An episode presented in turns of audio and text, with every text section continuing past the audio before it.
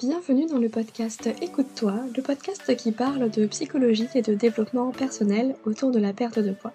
Je suis Aurélie Nussbaumer, psychologue et hypnothérapeute, fondatrice de l'académie Mincir Autrement, qui accompagne les femmes à faire la paix avec la nourriture et leur corps grâce à la psychoneuronutrition, mais également à lever les blocages psychologiques pour maigrir définitivement.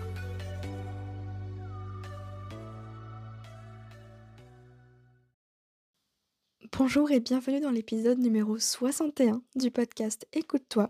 Je suis comme d'habitude ravie de vous retrouver aujourd'hui pour un nouvel épisode où je vais répondre à une problématique qui m'a laissé, euh, qui m'a été laissée pardon, via le formulaire euh, que vous pouvez retrouver d'ailleurs en note de l'épisode de podcast.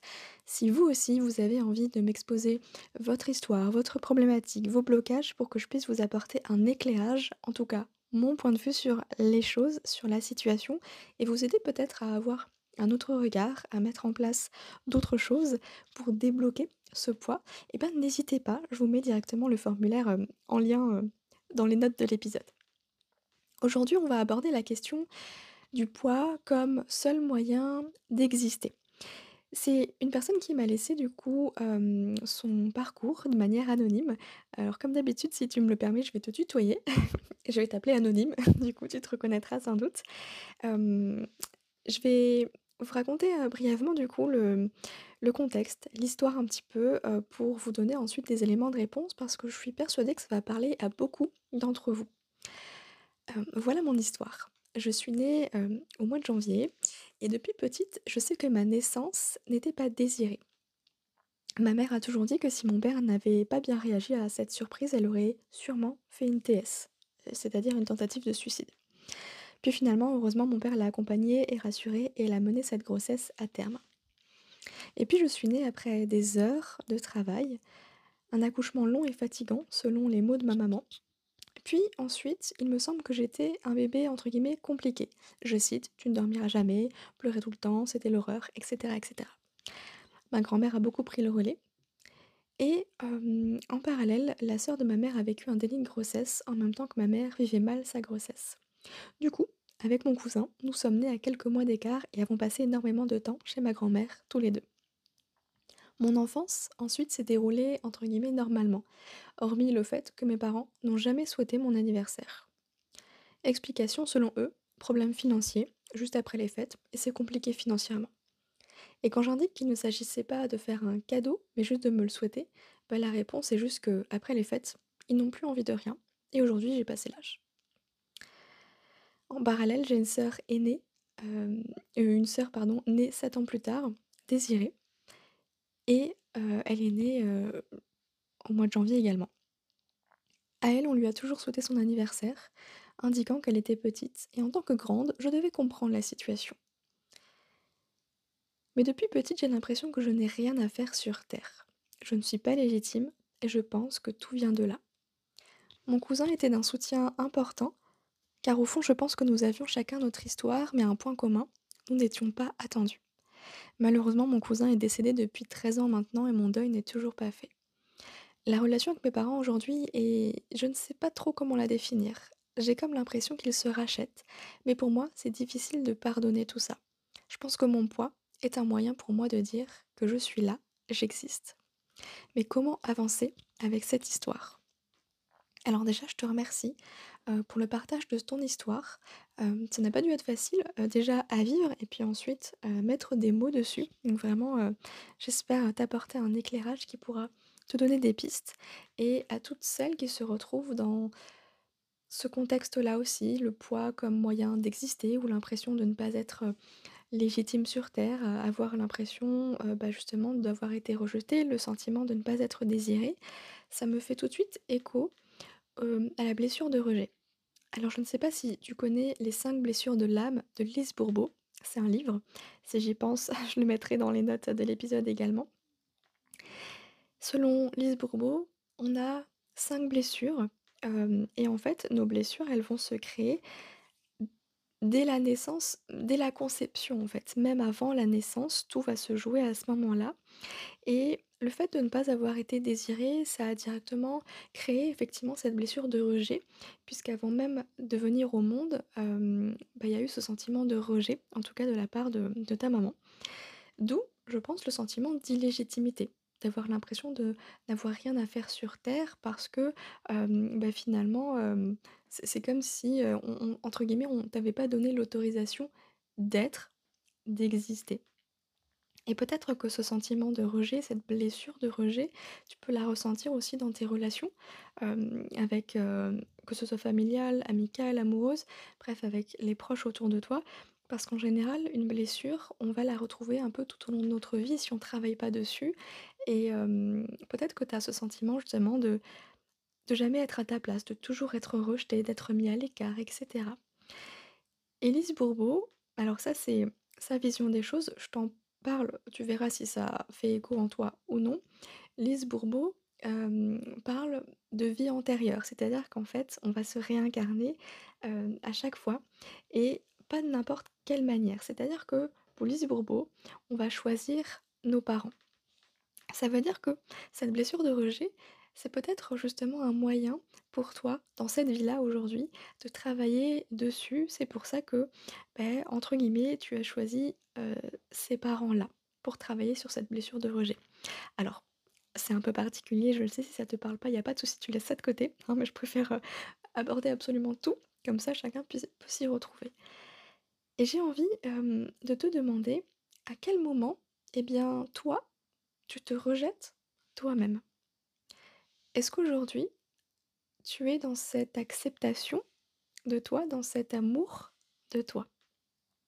C'est important parce que, bah, souvent, la blessure, qu'on va porter, c'est aussi quelque chose que l'on va faire, entre guillemets, «subir» aux autres. Alors je parle pas de moments où toi tu vas rejeter les autres, mais là je parle plus de toi avec toi-même parce que là on peut y faire quelque chose. Tu vois? Ce serait super intéressant de pouvoir travailler sur cette acceptation de soi, à la fois d'un point de vue corporel, c'est-à-dire travailler sur l'image du corps, mais aussi sur simplement l'estime de soi. Parce que c'est l'estime de soi qui va beaucoup être touchée aussi dans la blessure de rejet. L'estime de soi, c'est simplement la valeur que l'on se porte à soi-même. Et très souvent, on a l'impression de ne valoir rien, de n'avoir aucune valeur finalement, entre guillemets, de servir à rien et peut-être que ça fait écho avec ce «j'ai rien à faire sur terre». D'ailleurs, il y a un terme, hem, qui s'appelle le syndrome de l'imposteur. Le syndrome de l'imposteur, on va le retrouver, heu, souvent dans le milieu professionnel, mais c'est aussi quelque chose que l'on va pouvoir retrouver dans le milieu personnel. Et je t'invite à aller regarder, ce terme-là aussi, le syndrome de l'imposteur, peut-être que tu vas t'y retrouver dedans. J'ai également un bouquin à te conseiller, je vais le mettre dans les notes de l'épisode, comme ça vous pouvez aller checker ça pour voir si ça vous parle. Le syndrome de l'imposteur, c'est l'impression en fait de pas être à sa place, qu'on va être démasqué, que les gens nous prennent pour quelqu'un que l'on n'est pas en réalité. Parce qu'on manque, heu, bah, cruellement d'estime de soi, de confiance en soi et bah, on a été rejeté entre guillemets, heu heu, dès la première arrivée sur terre, finalement. Pour faire le lien avec le poids, j'ai envie de te demander à quel moment est-ce que tu as commencé à prendre du poids? Est-ce que finalement le poids, il est présent depuis la naissance? Est-ce que le poids, il est présent que depuis, par exemple, la perte de ton cousin? Puisque du coup, tu me parles d'un deuil non fait.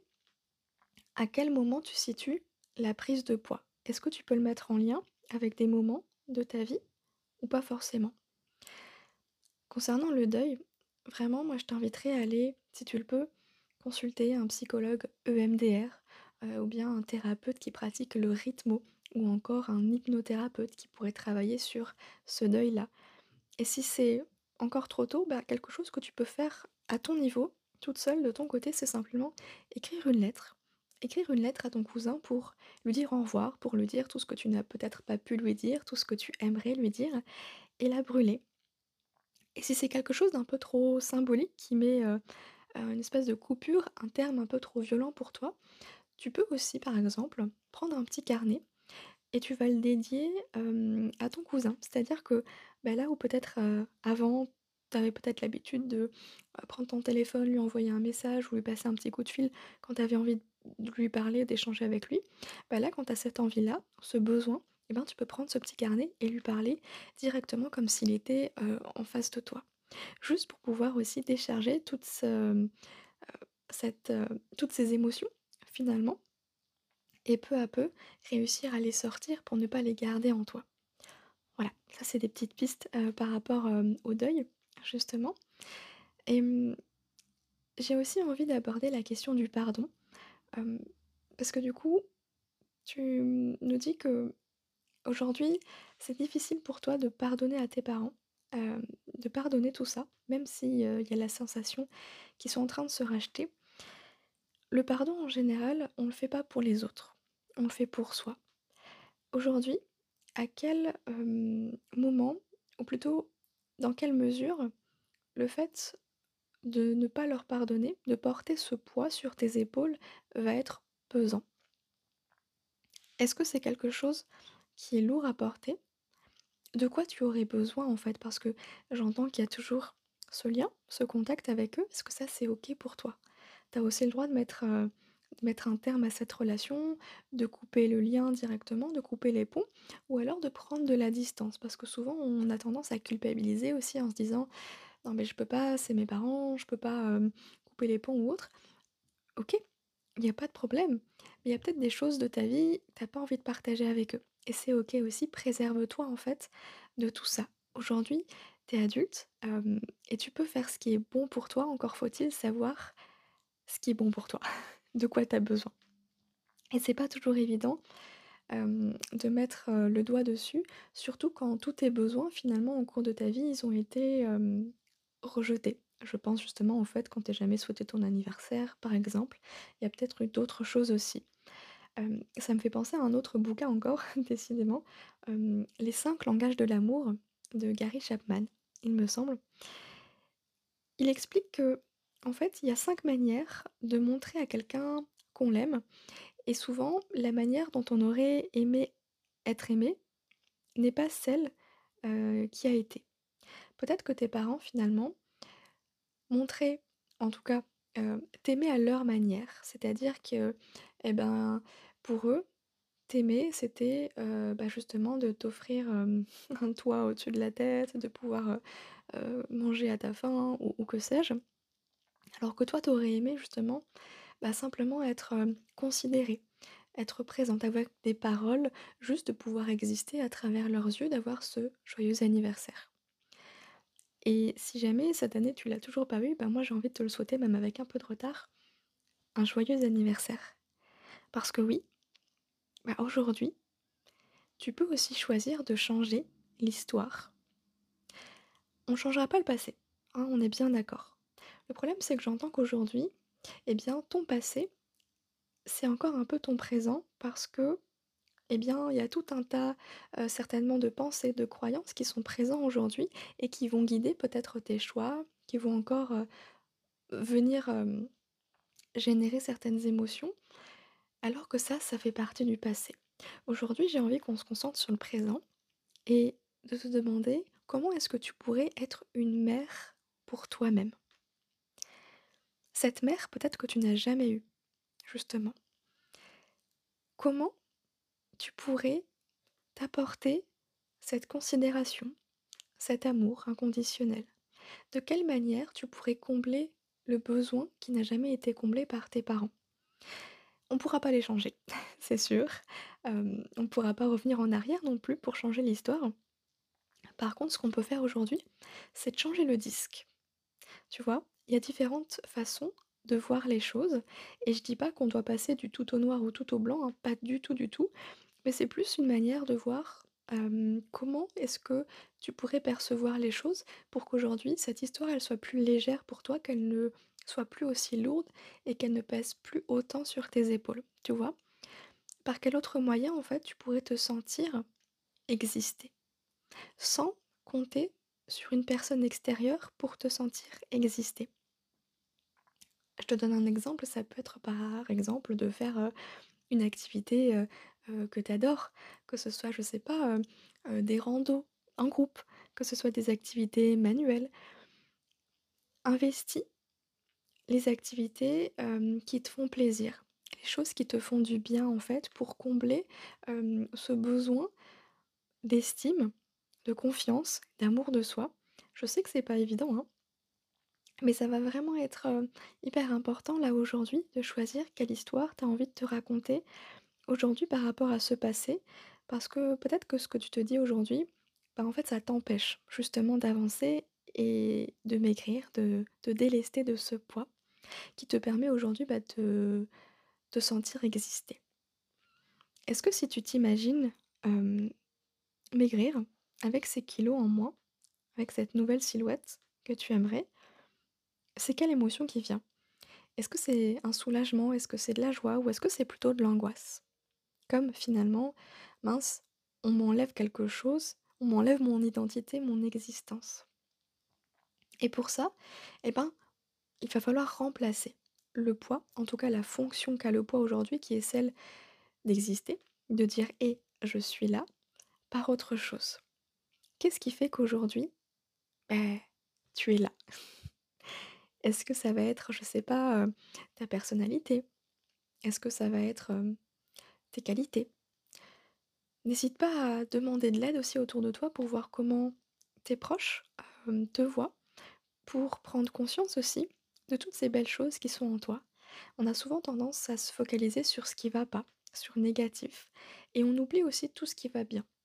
Alors on peut choisir ce qu'on a envie de ressentir en fonction de là où on va mettre notre focus.